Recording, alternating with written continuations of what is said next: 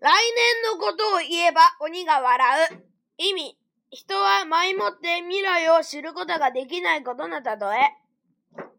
2、未来のことは当てにならないことの例え。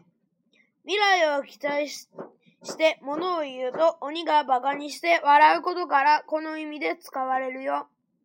似た意味のことわざ。来年のことを言えばカラスが笑う。反対の意味のことわざ。昔のことを言えば鬼が笑う。